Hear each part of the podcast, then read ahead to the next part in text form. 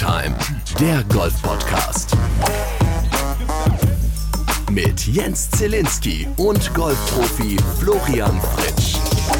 Ach Leute, es wird immer besinnlicher. 55. Folge von Tea Time, der Golf-Podcast. Herzlich willkommen.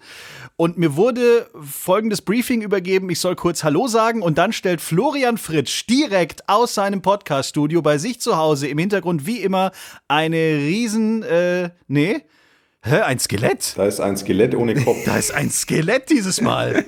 Okay, was ist passiert? Naja, Inga. Also Flo hat gesagt, ich soll einleiten und dann, dann geht er in die erste Frage rein. Ich halte mich zurück. Herzlich willkommen auf jeden Fall, euch allen da draußen. Hallo. Hallo Jens, hallo Bernd. Ähm, ich hatte hallo. vor ein, zwei Tagen einen Spieler und da ging es um das Thema Kontrolle. Ja, ich, also quasi das, das, was so ziemlich jeder Golfer so ein bisschen haben möchte. Ich möchte Kontrolle über mein Spiel haben. Ich will ja einfach nur, dass der Ball dorthin geht, wo ich hin will. Ja. Dann hast du ja. gesagt, geht nicht. Und dann haben wir ist so, nicht. dann haben wir so ein bisschen drüber reflektiert, okay, was ist denn überhaupt dieses Kontrolle? Ist Kontrolle zu wissen, was man macht, aber dann geht der Ball nicht zwangsläufig dorthin, wo man hin will? Oder ist Kontrolle, man hat keinen Plan, was man macht und wie der Schlag zustande kommt, aber er geht öfters mal dorthin, wo man hin will weiß aber nicht warum. Oh, das geht aber gleich hier mit äh, schwierigen Themen los. Ist das eine rhetorische Frage? Oder? Nein, überhaupt nicht. Oder sollen überhaupt wir bis zur Antwort von uns? Ich, ich, bin, ich bin mal auf eure Antworten gespannt. Also ich lege da mal los. Also für mich ist es, Kontrolle ausüben bedeutet zu wissen, was man tut, ohne zwangsläufig mhm. das Ergebnis zu kriegen, was man gerne hätte. Weil für mich ist es jetzt keine Kontrolle, wenn ich keinen Plan habe, wie der Schlag zustande kam, den ich gerade gemacht habe, aber er größtenteils dorthin geht, wo ich hin will. Das hat für mich nichts mit Kontrolle zu tun. Das ist Zufall, Glück. Passiert da halt was. Ja, Kontrolle ist halt auch ein weit gefächerter Begriff. Also wenn wir jetzt, wir reden jetzt gerade vom Golf. Und ähm, dann kommt es darauf an, klar, ich meine, wir der große Punkt, den ja wir, die uns mit, sich mit Leistungsgolf beschäftigen, immer haben, ist diese Differenz zwischen Ergebnisorientiertheit und Prozess- oder Handlungsorientiertheit. Und in der Handlungsorientiertheit, die man immer anstrebt, weil man eben vermeintlich Kontrolle drüber hat, ähm, in dem, wenn man es jetzt die Definition nimmt, dann wäre Kontrolle haben, dass du deine Handlungen, deine Gedankengänge während dem Schlag, deine technischen Abläufe während dem Schlag unter Kontrolle hast. Das ist jetzt aber natürlich nicht ähm, da, deswegen kann der Ball immer noch machen, was er will, im Zweifel. Ähm, deswegen, also ich, ich weiß nicht, ich finde es sehr schwer zu beantworten. Ich weiß auch nicht, ob man es beantworten muss, ähm, weil es am Ende ja trotzdem irgendwie keine Rolle spielt, die, die, die Wortdefinition in dem Fall. Ähm, aber ich würde auch, also ich meine, sicherlich wirst du im Golf, wenn, also du kannst eigentlich immer nur erreichen, dass du Kontrolle über deine eigenen Gedanken, Gedankenabläufe und vielleicht auch Bewegungsabläufe hast. Die Kontrolle kann man ähm, wahrscheinlich größtenteils sicherstellen, wenn man sie dann entsprechend vorbereitet und trainiert. Kontrolle darüber, ob der Ball am Ende dahin geht, wo man möchte, ist, ähm, je, je, besser man wird, desto häufiger passiert es, aber da komplette Kontrolle zu haben, weil dann, dann gäbe es ja sicherlich drei, vier Leute auf der Welt, die einfach jede Runde eine 59 spielen würden. Ähm, und das gibt es ja nicht. Ich kann zu beiden Alternativen nichts sagen, weil ich in allen Fällen keine Kontrolle habe. Weder also ist es egal. in Version A noch in Version B. Ich hatte noch nie Kontrolle über dieses Spiel. Ich habe nur Kontrolle darüber, wie viele Schläger ich morgens einpacke und wie viel Tees ich mitnehme, wie viele Bälle und ob ich ein Back oder zwei Backs im Kofferraum finde. Darüber habe ich Kontrolle. Alles, was ab T1 passiert, ist. Ja, das ist spannend. Ja, richtig. Da passieren halt einfach Geschichten und Mai. Ja, Geschichten aus dem Paulanergarten. Das ist halt so, ja. gell? Geschichten aus dem Paulanergarten. Da habe ich meistens dann ab dem dritten, vierten auch keine Kontrolle mehr. Aber lassen wir das. Ah, spannend. Tea Time. Also kannst du den ganzen Tag jetzt hier weiter golfen oder was? Du kannst doch nicht wirklich vom Boot aus golfen. Ja, sicher kann ich das. Ach, du hast doch einen an der Waffe. Ja, logisch. Der Golf-Podcast. Folge 55 und wir müssen, Bernd, bevor wir dann zu, zu dir auch gleich nochmal ausführlichst kommen, müssen wir kurz über Folge 54 sprechen. Da ähm, gab es etwas Unmut. Ähm, ich habe tatsächlich in der letzten Folge den ein oder anderen Megabock geschossen und das möchte ich kurz mal ein bisschen äh, gerade biegen. Also ich gebe es zu, das war nicht gut, das war nicht regelkonform, mindestens zwei Strafschläge, also wirklich am Anfang äh, waren wir direkt in der Küchenszenerie bei äh, Fritsch zu Hause. Es gab lecker Kürbis aus dem, ich dachte, Thermomix. Aber es war ein KitchenAid. Und so war unser Gespräch ein bisschen aneinander vorbei, weil ich sprach von einem ganz anderen Gerät als das, was äh, Flo da irgendwie vor sich stehen hatte. Entschuldigung, ich wurde darauf hingewiesen, dass das ein Riesenunterschied ist. Kommt nicht wieder vor. Und dann haben wir ja auch darüber gesprochen, über äh, den äh, lieben Kollegen Michael Wolf, der in Stuttgart Pro ist. Und Flo meinte, es ist in Stuttgart City irgendwo in der Stadt eine riesige Driving Range oder sowas ähnliches. Da kenne ich das City Golf. Aber es gibt in Stuttgart mittlerweile zwei von diesen Anlagen. Und ausgerechnet City Golf ist es nicht. Michael Wolf ist bei der Golfkultur Stuttgart, ist dort Pro und auch schon Golfmanager der Anlage. Also, sorry, ich habe mit ihm auch auf Instagram schon hin und her geschrieben. Er hat uns, oder mir zumindest, ähm, verziehen. Wenn ihr in der Nähe von Stuttgart wohnt, Golfkultur Stuttgart, ähm, bei Michael Wolf lernt ihr, wie das mit dem Golfen richtig funktioniert. Hätten wir das mal gerade ge gebügelt. Das tut mir sehr leid. Man sollte halt mit so Halbwissen auch nicht hier rumerzählen. Aber das ist doch eigentlich die Essenz unseres Podcasts, oder? mit, mit Halbwissen um sich schmeißen. Um ehrlich zu sein, ich darf hier eigentlich alles erzählen, nur ihr zwei müsst immer recht haben, wenn es ums Golfen geht. Ich bin ja hier. Ja, naja. Ja, ja, wie? Hier, hallo, ihr verdient mit dem Sport euer Geld. Ja gut, aber das heißt ja nicht, dass wir es verstanden haben. Wo wir wieder bei der Frage sind, worüber habt ihr Kontrolle? Aber das wollen wir jetzt nicht Ja, weiter genau. vertiefen. Ja. Da will ja Bernd, das will ja Bernd nicht klären. Ich habe ja Stellung bezogen. Ich habe ich hab so gut wie es geht so- ähm, dir meine Meinung dazu gesagt, aber es ist halt so eine, es ist halt so eine Sache. Am Ende ist es ja nicht so wichtig, wie man jetzt diese, dieses Wort Kontrolle im Golf definiert, finde ich, weil Ja, am Ende wird das wird jetzt wird ja deine Herangehensweise nicht ändern, finde ich. Es ist heute übrigens der 10. Dezember. Ein toller Tag, weil wir heute tatsächlich just tagesaktuell was feiern dürfen. Es gab eine neue Salatschüssel, äh, eine, eine neue Auszeichnung äh, für unseren Bundestrainer, also für den Bundestrainer der Herren. Und zwar die größte und wichtigste, wenn ich das richtig verstanden habe, Auszeichnung in Europa für Golfpros. Richtig? Das ist vollkommen richtig. Und zwar, es gibt einen Dachverband der einzelnen PGAs in Europa. Das hieß mal die PGA of Europe, also hochkreativ. Das haben sie jetzt geändert in die Confederation of European PGAs oder was auch immer. Also eigentlich das Kind quasi neu benannt. Ob sich jetzt großartig strukturell geändert hat, mag ich zu bezweifeln. Ich glaube, es ist weiterhin das Gleiche, nur dem Ganzen halt einfach einen etwas äh, äh, größeren Namen gegeben. Ne? Also der Preis ist der John Jacobs Award for Teaching and Coaching. Genau, richtig. Und ähm, wenn wir jetzt einfach mal so die, die Leistung der einzelnen Nationalkadern betrachten, dann fällt halt schon auf, dass die Deutschen dieses Jahr ziemlich ordentlich performt haben. Und ähm, die sind nicht nur bei den Damen und auf der Mädchenseite ein, zweimal Europameister geworden im Team sowie dann auch im Einzel durch ähm, Paula Scholz-Hansen, sondern auch im Herrenbereich sind sie ja Mannschafts- ähm, EM-Europameister geworden. Da hatten wir auch Nick Bachem bei uns in einer Folge und der zuständige Trainer war eben Uli Eckert und ähm, der zuständige Trainer von der Nationalmannschaft, die auch bei der Einzel-EM in der Schweiz angetreten ist, eine Woche oder zwei später. Das war ja ganz witzig. Da hat ja Bachem gesagt, er würde mit uns feiern, wenn er dort Europameister wird. Jetzt ist er Ja. in Anführungsstrichen nur Vize-Europameister geworden. Tatsächlich ist ja Matthias Schmid aus Herzogenaurach ähm, Europameister geworden. Innerhalb von zwei Wochen Mannschaft und Einzel-Europameister ist, glaube ich, gar nicht so, so, so, so doof, sondern das ist irgendwie schon ganz cool. Ja, Und ähm, an diesem Prozess ähm, äh, an diesen, mit diesem Ergebnis wird halt dann auch der Nationaltrainer assoziiert und das ist halt an der Stelle Uli Eckert. Und äh, deswegen macht es dann schon Sinn, dass, äh, sage ich mal, landesverbandsübergreifend, vor allem im Leistungsbereich, was ja dann am Ende auch dieses Coaching darstellt, ne? äh, Teaching und Coaching, ähm, jemanden zu honorieren, der da mit seinen Schützlingen recht erfolgreich war. Und das war ja definitiv an der Stelle Uli Eckert. Deswegen herzlichen Glückwunsch an dieser Stelle.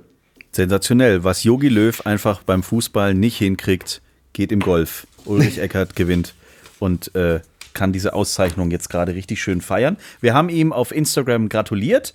Er hat sich bedankt. Ich habe ihm gerade zurückgeschrieben, dass wir das gebührend in dieser nächsten Folge Tea Time feiern werden. Haben wir hiermit getan. Nochmal herzlichen Glückwunsch und wir freuen uns, wenn er mal zu Gast ist, vielleicht bei uns. Ich meine, der Bundestrainer in Deutschlands Golf-Podcast Number One. Das wäre doch mal eine schöne Geschichte. Vielleicht können wir das für 2021 uns mal auf den Wunschzettel schreiben. Das wäre doch nicht schlecht. Das stimmt, ja. So.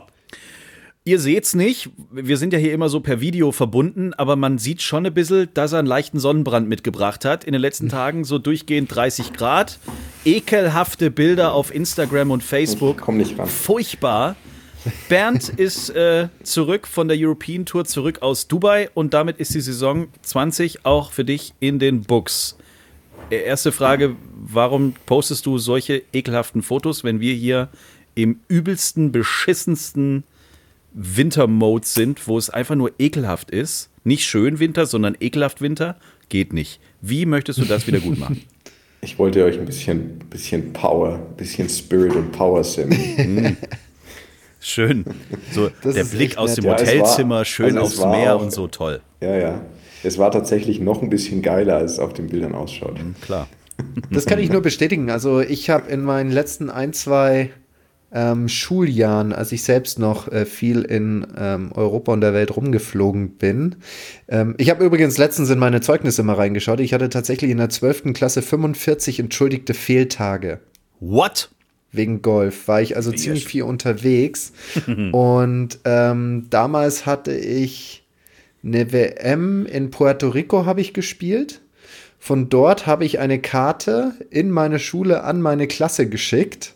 Oh. Und zwei Wochen drauf habe ich damals die Club-EM in Griechenland in Athen gespielt. Von dort habe ich auch noch mal eine Karte geschickt, Ja, damit die auch halt teilhaben können. Ja, die, dann, weißt du, damit sie halt einfach teilhaben können an Klar. meinem Leben, weil ich gehöre ja An- irgendwie an zu deinem dieser, Fame. zu dieser Klassengesellschaft, also zu dieser Klassengemeinschaft, ja, nicht Gesellschaft, sondern Gemeinschaft. Und da habe ich gedacht, die werden dann schon Interesse haben, was ich so erlebe, wenn ich unterwegs bin. Und wie waren die Reaktionen? Weißt du es noch? Also tatsächlich kamen die, die Karten, ja, die kamen leider einige Monate später. Also von Puerto Rico und Griechenland hat es ein bisschen gedauert. Da ist, äh, sag ich mal, damals gab es Instagram und Facebook, glaube ich, noch nicht. Facebook gab es, glaube ich, schon 2004, weil ich weiß, dass wir Facebook auf dem College hatten, als ich dann ein paar Monate später dort drüben war. Ähm, deswegen, Bernd hat es jetzt ein bisschen einfacher. Ähm, meine Postkarten haben damals noch ein bisschen gebraucht, als sie auf irgendeiner Galeone über den Atlantik rübergeschippert sind, um dann mit der Postkutsche Richtung Heidelberg gebracht zu werden. Geil. Aber wie war es denn in Dubai, um jetzt mal wirklich die positiven Stories äh, rauszuziehen?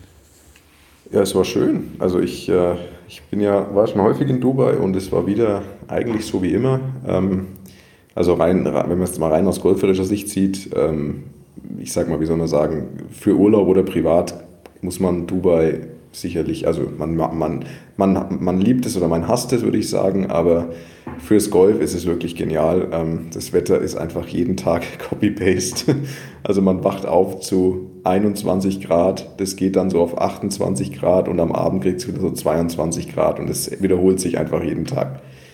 Ähm, und man hat so eine leichte Brise. Also es, es ist manchmal schon, also wenn, keine, wenn kein Wind geht, dann ist es schon wirklich heiß. Auch jetzt noch, obwohl es schon auch schon fast Winter ist da. Aber es geht immer so eine leichte Brise, deswegen es ist schon, es ist schon nahezu perfekt vom Wetter. Und äh, ja, wir haben ja Jumeirah gespielt, Jumeirah Golf Estate. Ähm, und zwar haben die 36 Loch dort. Diese Woche wird ja das DP World, äh, das DP Final gespielt, Tour Final ähm, auf dem Earth Course und wir haben letzte Woche eben auf dem Fire Course gespielt.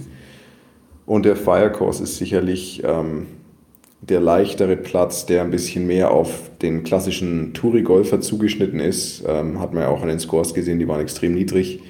Ähm, der Earth Course ist da den Ticken anspruchsvoller. Er ist einfach länger, hat mehr, mehr gut platzierte Bunker vor allem. Also die Fairway-Bunker sind am Earth Course sehr gut platziert.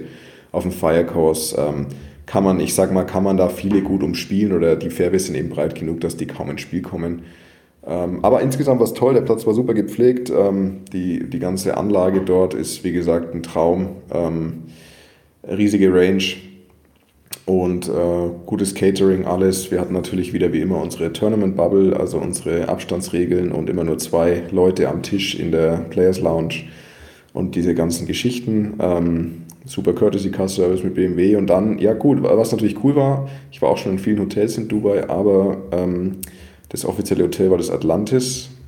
Und es ist ja dieses berühmte Hotel auf der Palme ganz vorne mit diesem ausgeschnittenen, ähm, naja, wie nennt man sowas, Jens, du kennst es ja auch, also dieses Loch, das quasi in der Mitte in diesem Gebäude ist, das hat ja die Form von so einer Aladdin- äh, ähm, Zwiebel, Zwiebel, Zwiebelturm. An das Loch konnte ich mich jetzt gar nicht mehr so gut erinnern, aber ich habe tatsächlich, als, als ich dein erstes Foto gesehen habe, habe ich gewusst, in welchem Hotel du bist, weil ich, um kurz die Geschichte zu erzählen, ich habe tatsächlich in der Eröffnungs, im Eröffnungsmonat vom Atlantis hatten wir irgend so, damals war ich noch beim Radio, da haben wir so eine Promotion gemacht. Da sind wir mit zehn Hörern von Frankfurt darunter geschossen mit, mit dem Flieger. Und dann haben wir eine Woche da, also die Hörer durften eine Woche da Urlaub machen. Und wir haben mit dem gesamten Morningshow-Team jeden Morgen aus Dubai, aus dem Atlantis, die Morningshow gesendet. Das war ziemlich ja. beeindruckend, das war ziemlich krass. Ähm, daher kenne ich das Hotel auch, aber ist schon, ist schon ein bisschen her. Bestimmt. Genau, also es ist sicherlich ja. natürlich inzwischen, ja, ich, ich weiß gar nicht, wie Jens, ich würde sagen, 15, 15 Jahre ist es auf jeden Fall schon ja, alt. Müsste auch so lange her gewesen sein, ja. ja. Genau, also es ist jetzt, ähm, man sieht schon, dass es da schon ein bisschen länger steht, aber alles in allem was toll. Das Einzige, was schade war, wir hatten quasi einen so einen Flügel von diesem Hotel ähm, exklusiv für die Tour reserviert. Das heißt, du hast ringsrum Meer und Strand und du hast ja diese tollen Restaurants im Atlantis mit den großen Aquarien und dieses ganze Zeug und da dürften wir überall halt nicht hin. Also Ach so. wir durften auch nicht an den Strand. Also Ach, es war, wir, wir, hatten so einen Pool ja. und dahinter war so eine Burgerbar. Und, und halt hinter dieser Burgerbar ist halt 10 Meter weiter weißer Sandstrand. Also dieser künstliche Strand von der Palme eben. Und wir durften da nicht hin. und deswegen, das war echt so ein bisschen schade. Ähm, aber alles in allem war es eine, eine tolle Woche. Ich habe sehr gut gespielt. Ähm, mein Pater hat mich leider im Stich gelassen. Und ja, also war ein schöner Saisonabschluss ähm, und jetzt ist erstmal Feierabend. Ja, Päuschen. Nichtsdestotrotz, mhm. Bernd, du hast es vorhin schon gesagt, also jetzt gerade das, das große Finale ähm, des, wie heißt es, Race to Dubai findet jetzt noch statt, ja. dieses Wochenende. Äh, und dann steht der Gewinner des Race to Dubai fest. Eigentlich möchte es ja unbedingt unser Freund Patrick Reed gewinnen, der aktuell, glaube ich, das Ranking noch anführt. Mhm. Aber da halten natürlich auch andere etwas dagegen, zum Beispiel auch aus deutscher Sicht Martin Keimer. Ich wusste gar nicht, der hat tatsächlich, wenn ich das richtig verstanden habe, noch eine theoretische Chance, das Race zu, zu gewinnen. Ja, theoretisch können es, glaube ich, alle gewinnen bei einer entsprechenden Konstellation fast.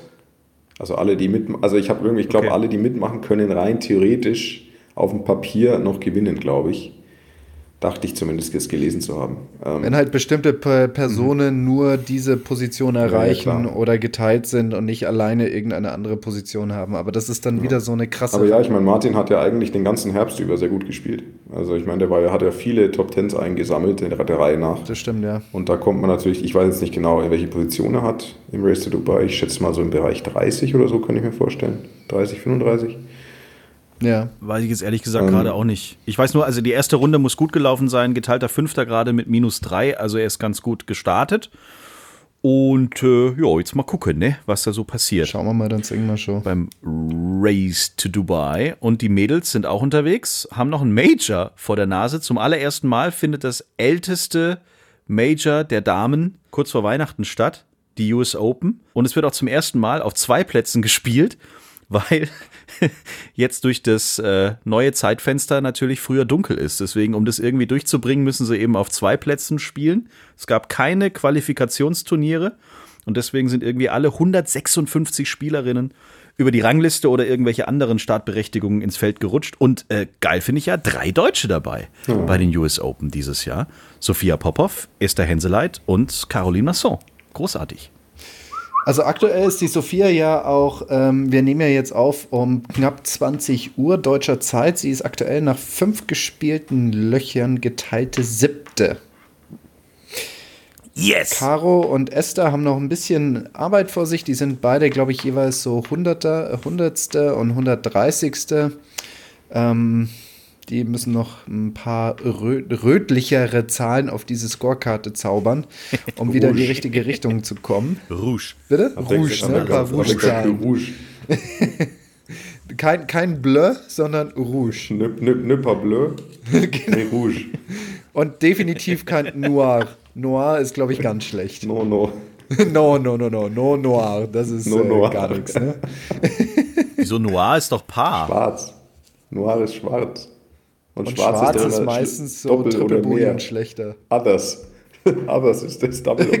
Ach so, auf, auf, warte mal, auf, auf euren Anzeigen jetzt oder was? Aber in der App doch nicht. Also Doch, jetzt aus, aus Hobby-Idiotensicht? Nein. Schwarz sind doch immer die Schneemänner und so. Ja, genau. Schwarz wirst du nicht haben. Schwarz ist doof. Schwarz ist doof? Ja, nee. blau, blau ist auch blöd, aber nicht so doof wie schwarz. Also, wenn ich mir jetzt heute den Patrick Reed angucke beim DP World Tour Championship in Dubai, ich halte es euch in die Kamera, dann hat der ganz schön viel Schwarz, aber das sind halt alles Pars. Nein, Ja, die- die- hinter, mit Hintergrund. Also, Gott, der Jens, der ist mal Ach wieder so. überhaupt nicht hier. Mann, Jens. Hier, Ja, wir Leute, reden hier, ihr müsst Jens, das. Wir machen, Jens, das wir ist machen eine, den Podcast hier für jedermann. Das ist nicht eine nur für Profis. Profi-Scorekarte. Natürlich findest du da jetzt auch keine Nettostriche bei ihm auf der Ja, dann muss man das vielleicht mal erklären. Meine vielleicht haben es 90 Prozent der Hörer auch nicht verstanden. Und ich habe jetzt wieder, da, dank mir lieber mal, dass ich es jetzt wieder mal hier in die Richtung gedrückt hat, dass es jeder verstanden Danke, hat. Herr Sch So Danke, nämlich. Jens. Jens, du bist, So, du bist ganz jetzt sind toll. wir wieder Freunde. Du bist ganz Ja. toll, Jens. So, jetzt erzählt weiter von euren tollen Farbenspielen.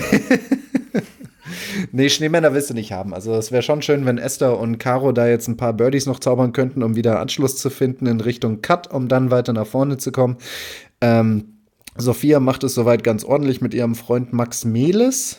Ne? Das ist doch der Max Meles da am Bag, selber mal Nationalkaderspieler gewesen. Ich glaube, er ist drüben aufs College gegangen.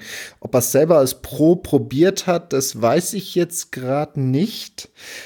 Aber ist auf jeden Fall jemand, der selber diese Kugel recht kompetent von A nach B bewegen kann. Fünf Fragen an Flo.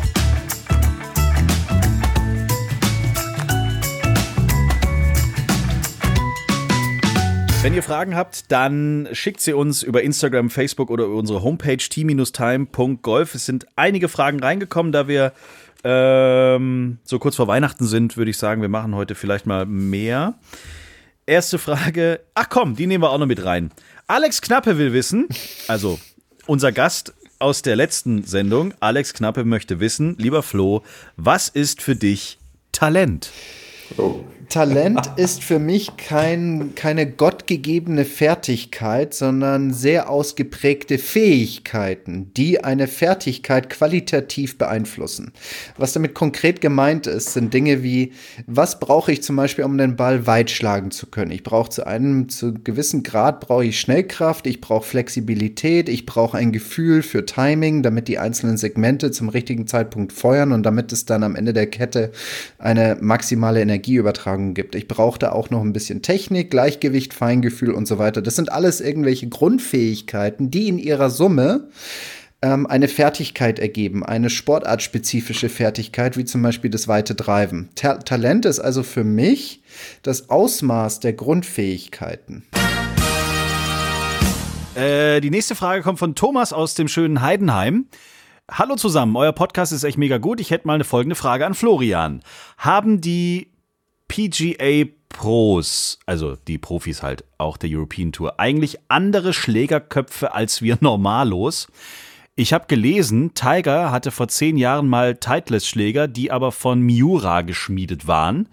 Welche Schäfte werden von den Pros so verwendet? Das ist doch bestimmt auch sehr spezielles Material. Oder, vielen Dank, Thomas.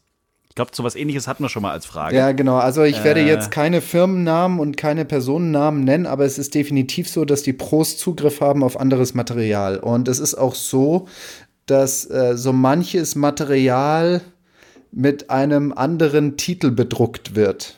Also das ist definitiv so. Also ich weiß auf jeden Fall von einem Spieler, der ähm, den Pentaball damals von TaylorMade extrem gerne gespielt hat.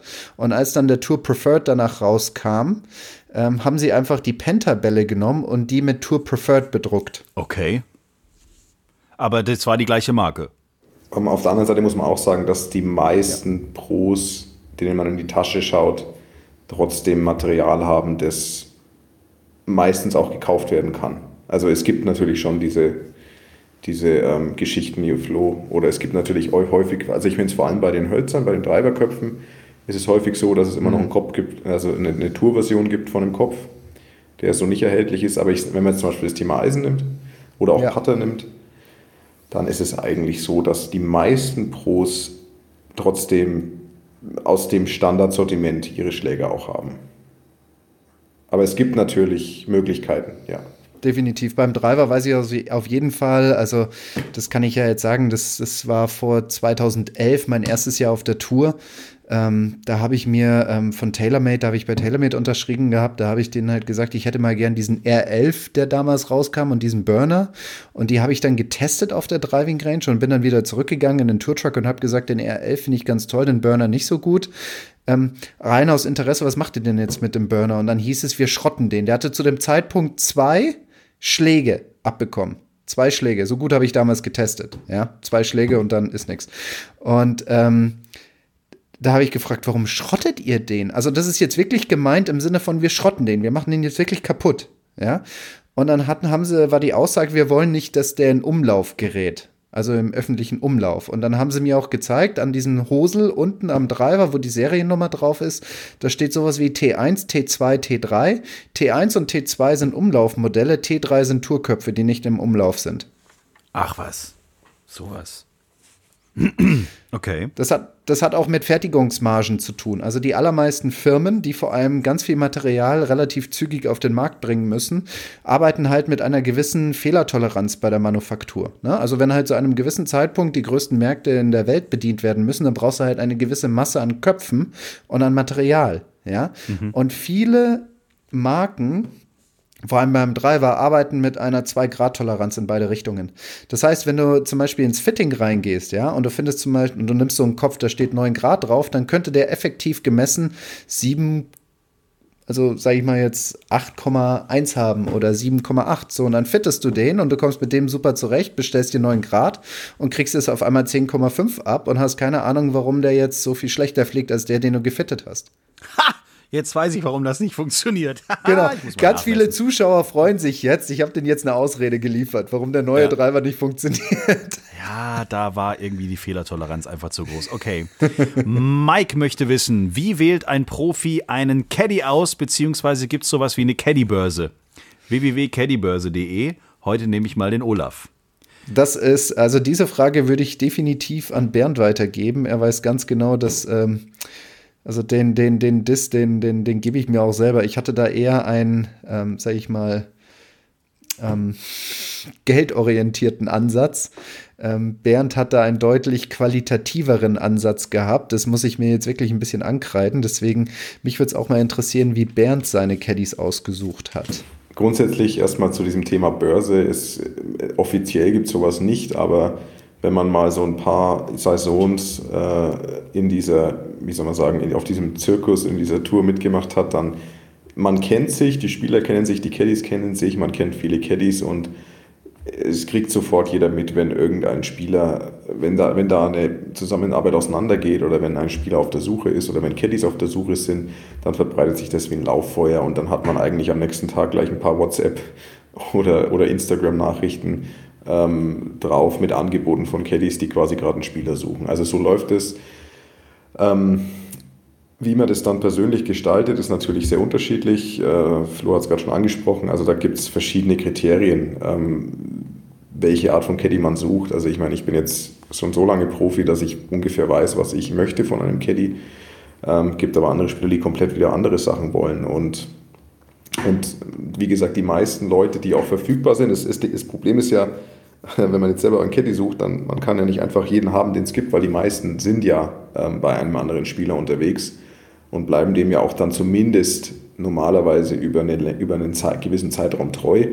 Das heißt, man hat jetzt ja nicht die Riesenauswahl ähm, an Caddies, außer man ist jetzt äh, einer der Weltklasse-Spieler, dann, dann wird sicherlich jeder, jeder Caddy schwach, der nur bei einem in Anführungszeichen durchschnittlichen Spieler unterwegs ist. Ähm, Also gibt es sowas, dass ein Profi einem anderen Profi den Caddy quasi äh, abgreift, also ihn Ja. abwirbt irgendwie? Also, also sicherlich, ja. Ähm, Ja? Vor, allem, vor allem, wenn halt der Caddy bei einem, der Caddy, der, um den es geht, quasi halt dann aktuell bei einem Spieler ist, der ja vielleicht eine schwache, ein schwaches Jahr spielt oder wie auch immer. Also ich meine, grundsätzlich war ich, bin ich schon immer ein Fan davon, dass diese Beziehung, auch wenn sie oft ohne Vertrag läuft, auf einer gewissen Basis laufen muss, also wo man sich vertraut und wo man auch eine gewisse Treue, also ich, ich finde schon, dass, dass eine gewisse Treue wichtig ist. Also ich bin jetzt auch jemand, der würde sicherlich ungern während der Saison auf einmal, nur weil man jetzt mal drei Wochen schlecht gespielt hat oder weil der Caddy mal eine Fehlentscheidung getroffen hat, würde ich den nicht gleich rauswerfen.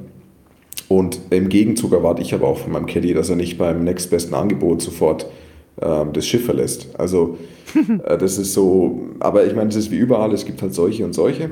Ähm, ich persönlich stehe da schon auf, auf ähm, eine gewisse, gewisse Treue, die ich, die ich voraussetze und die ich auch selber geben kann. Und, ähm, aber wie man sich entscheidet, für welche Art von Caddy, das ist höchst individuell, aber grundsätzlich, es gibt keine offizielle mm, Webseite oder einen offiziellen Rahmen, ähm, Ding, an das man sich wenden kann. Also ich meine, es gibt eine Caddy Association, ähm, aber das ist eher so unter den Caddies für Kommunikation, für Hotelbuchungen und solche Geschichten gedacht. Ähm, aber wenn ein Spieler ähm, einen Caddy sucht, dann reicht eigentlich eine WhatsApp an einen Freund, einen befreundeten Caddy und auf einmal weiß es jeder. Und dann, und dann findet man schon irgendwie zusammen. Golfanfänger, so heißt er tatsächlich auf Instagram, möchte wissen, macht Golfen unabhängig von Corona im Winter wirklich Sinn? Die Frage könnte von mir kommen. Herrlich. So, Herr Fritsch, da kann es ja nur eine Antwort geben. Natürlich macht es Sinn. Also es macht immer Sinn im Kontext mit dem, was du erreichen willst. Ja, und dann machen halt gewisse Dinge Sinn und man, manche halt nicht. Also wenn du zum Beispiel sagst, okay, ich will den Winter jetzt wirklich nutzen, um ähm, irgendetwas zu arbeiten und sagst, naja, wenn ich jeden Monat einmal rausgehe, dann macht das natürlich keinen Sinn. Ja, wenn du sagst, ich möchte ähm, im Winter Golf spielen, um in kurzer Hose zu, zu spielen, dann macht das auch keinen Sinn. Ja, es ist immer so im Kontext mit deinen Zielen, was du erreichen willst. Letzte Frage in diesem ganzen Kladderadatsch. Ähm, können wir eher an Bernd dann rüber schicken. Bist du bei der Porsche European Open 21 vor Ort?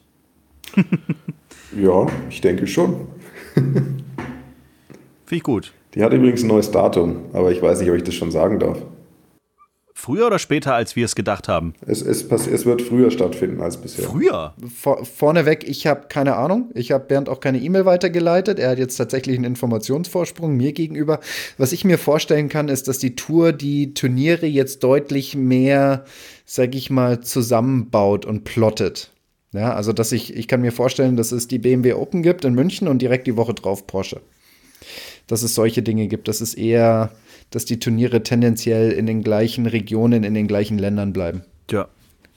Äh, liebe Porsche-Freunde, also liebe Macher der Porsche äh, European Open, äh, wir, wir, Flo und ich kommen natürlich auch gerne in die Bubble mit rein, bauen mittendrin irgendwo in irgendeinem Porsche unser Podcast-Studio auf und sitzen dann da und warten immer, bis Bernd dann fertig ist.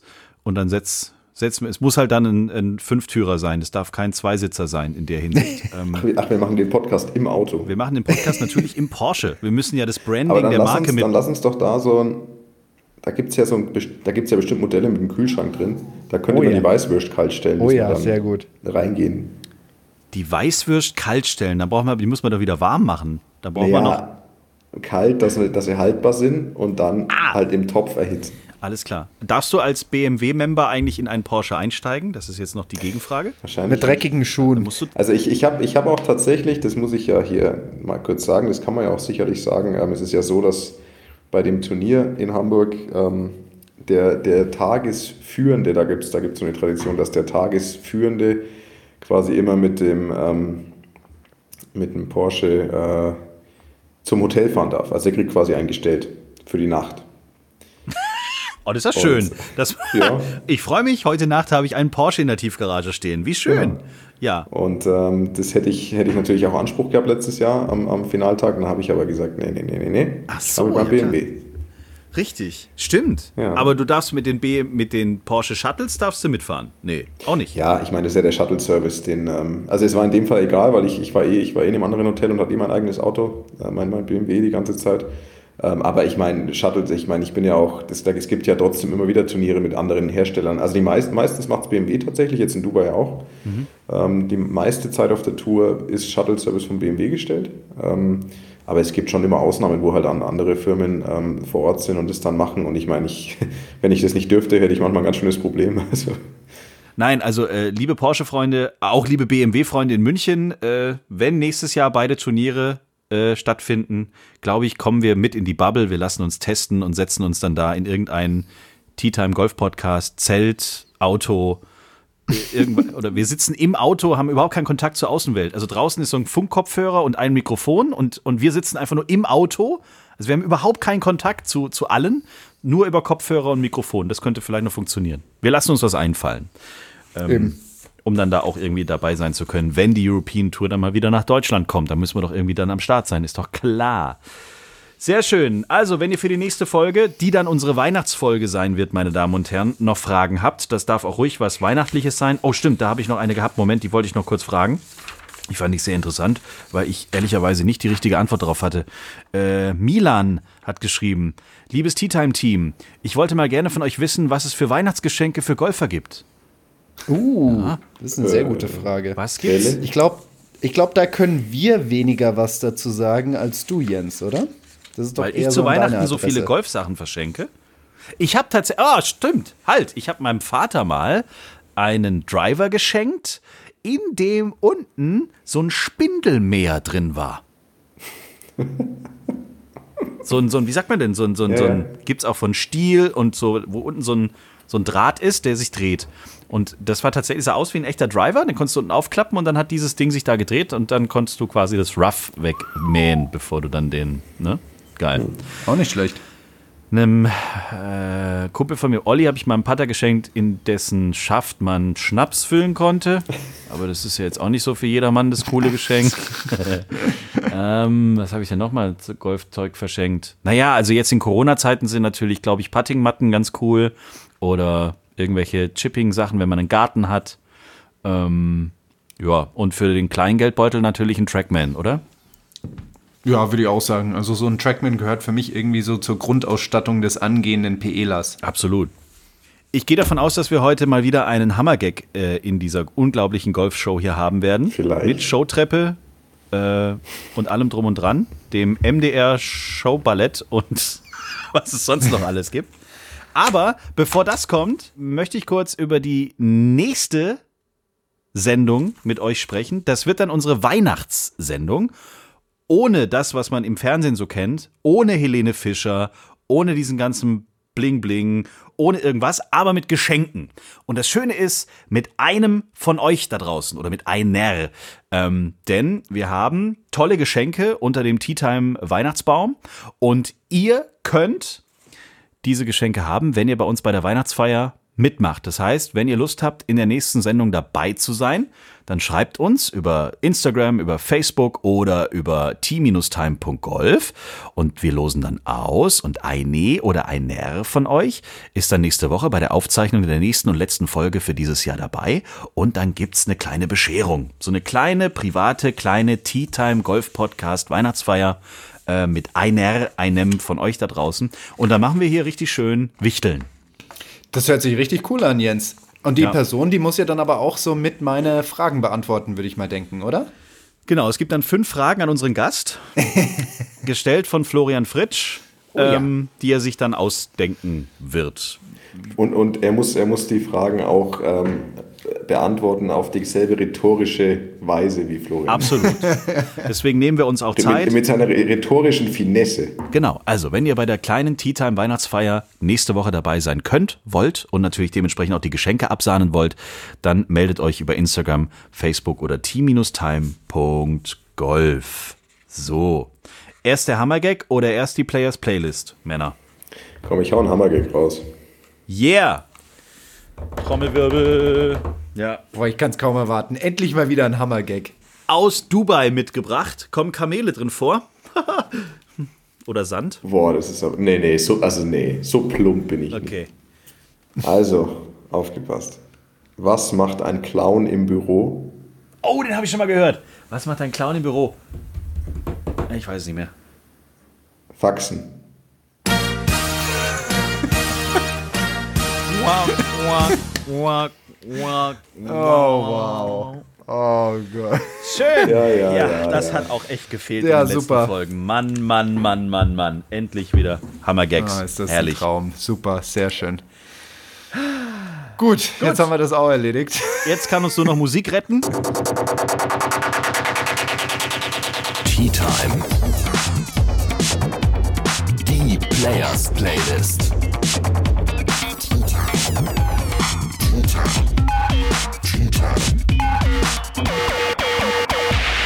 Ich hau auf die Players Playlist, die ihr auf Spotify und auf Apple Music finden könnt. Einen wunderschönen 90er Klassiker, der auch ein bisschen was mit Golf zu tun hat. Von den Nice Little Penguins, den Hit Flying.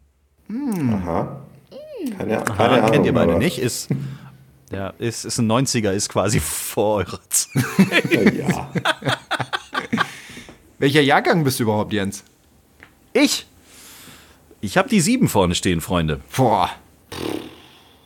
79 tatsächlich. 9 und 1779. Okay, alles klar. Willst du dann weitermachen, Bernd, oder soll ich mal hier die Playlist Ähm, ich ein bisschen ich mache weiter. Ich wollte eigentlich, ich, ich würde kurz ausholen, ähm, Oh. wenn ich das darf.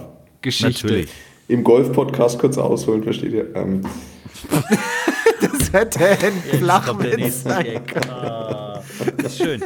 Es Oh, ist, jetzt kann aber eine bin schön, im Pfad, jetzt soll ich das kann eine sehr schöne Rubrik Aber das war werden. echt gut, Das wird eine Bernd. Das Rubrik, war echt gut. kurz ausgeholt das wird- im Golf-Podcast. kurz, aus, kurz ausgeholt, genau. Ja. Geil. Also, ich wollte ursprünglich, ich habe ein sehr schönes Akustiklied gehört von Corey Taylor. Corey Taylor ist ähm, eigentlich der Leadsänger von der kranken Band Slipknot. Ja. Ähm, Und er hat ein super cooles Akustiklied äh, ja, geschrieben. Das, also beziehungsweise basiert, glaube ich, auf einem eigentlichen Lied von Slipknot. Das nennt sich Snuff, also S-N-U-F-F. Das gibt es leider nicht auf Spotify, habe ich vorhin Ah. gesehen. Deswegen kann ich das nicht nehmen. Mhm. Deswegen nehme ich was ganz anderes. Aber ich wollte nur mal kurz Das ist auch geil. Ich erzähle euch erstmal Ähm, was vom Pferd und dann nehme ich doch das Gu Und dann nehme ich doch das Kamel. Ähm, und zwar äh, habe ich letztens ein Videospiel gespielt, ähm, und zwar so ein Indie-Spiel, ähm, wo es das extrem viel auf Art-Style beruht und auf einen supergeilen Soundtrack. Das Spiel heißt Gries, also G-R-I-S, nur für jeden, den es interessiert, wahrscheinlich keinen. Und da gibt es einen coolen Soundtrack, der ist von dem, ähm, der Interpret nennt sich äh, Berlinist, also Berlinist. Und das Lied von Berlinist, Windmill, hätte ich ganz gerne auf der Playlist. Okay. Sehr schön. Klingt spannend. Ich bin sehr gespannt. Okay. Ja. Top. Dann ähm, würde ich auch ausholen, zwar nicht so weit wie Bernd, sondern nur einen halben Schwung, quasi ein Pitch.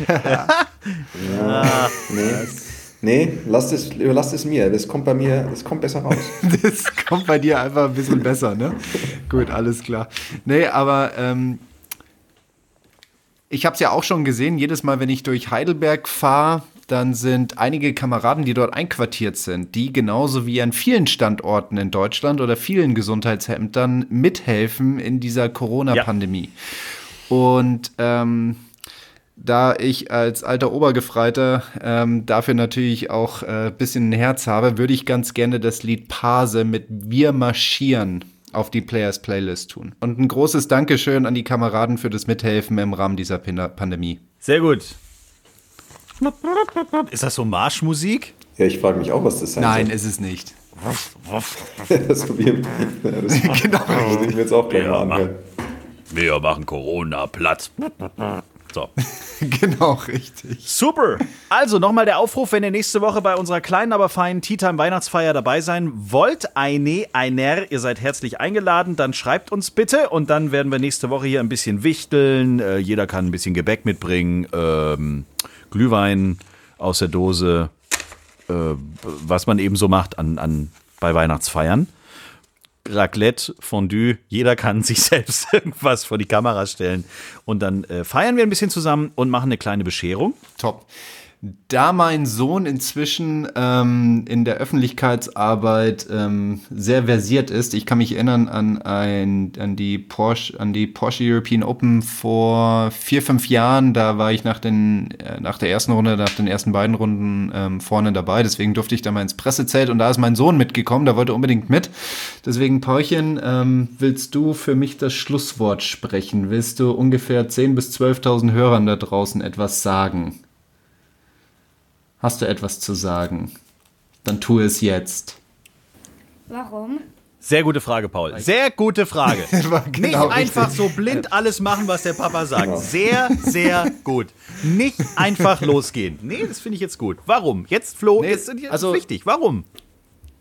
Genau, also ich sag mal so, das, das, das ist auch der Grund, warum er mit Öffentlichkeitsarbeit ähm, schon so, sag ich mal, Erfahrungen gemacht hat. Ne? Genau so war er auch da in dieser, in dieser Pressekonferenz drin. Ich saß halt da und dann wurden halt diese Fragen gestellt und dann kam er halt zurück zu einem Reporter so, ja, warum? Ja, siehst du? Wa- Warum diese Frage jetzt? Das macht doch gar keinen Sinn. Warum fragen Sie das? Warum? Was ist der Sinn und Zweck dahinter? Eben, was soll das Also denn? da war er schon ziemlich weit mit seinen dezenten. Wie alt warst du da? Drei oder vier Jahre?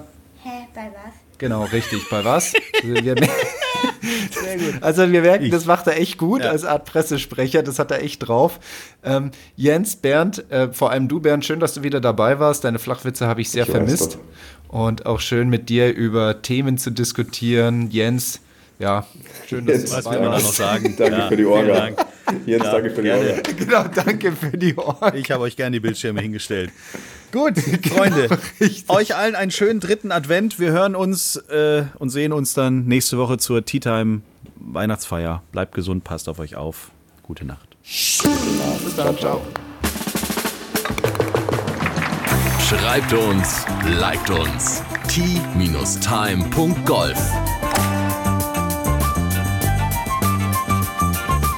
Tea Time, der Golf-Podcast. Auch auf Facebook und Instagram.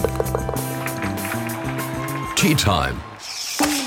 Tea Time ist eine Produktion von Pot Ever. Infos und noch mehr spannende Podcasts gibt's auf potever.de.